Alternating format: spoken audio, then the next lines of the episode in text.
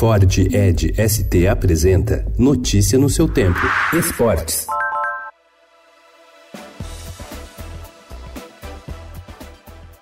Para o piloto Lewis Hamilton, não basta ter sido ex-campeão mundial de Fórmula 1 recentemente, dominar a categoria há anos e ser o favorito para vencer o GP do Brasil no próximo domingo. O inglês de 34 anos quer mais. Em entrevista ao Estadão, ele comentou também o quanto quer ter um impacto para os fãs como voz da consciência ambiental. Já em São Paulo, para a corrida em Interlagos, Hamilton mostrou estar preocupado com problemas como aquecimento global e queimadas.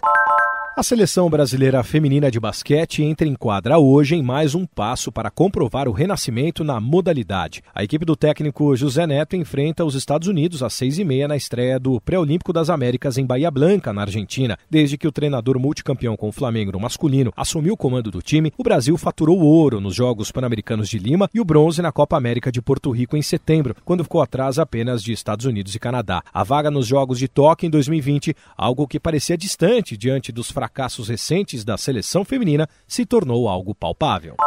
Com 100% de aproveitamento até aqui no Mundial de Futebol Sub-17, a seleção brasileira enfrenta a França hoje às 8 horas da noite no estádio Bezerrão, no Gama, Distrito Federal, com o objetivo de avançar a decisão. Três vezes campeão no torneio 1997, 99 e 2003, o Brasil não vai à final desde 2005, quando foi superado por 3 a 0 pelo México na luta pelo título no Peru.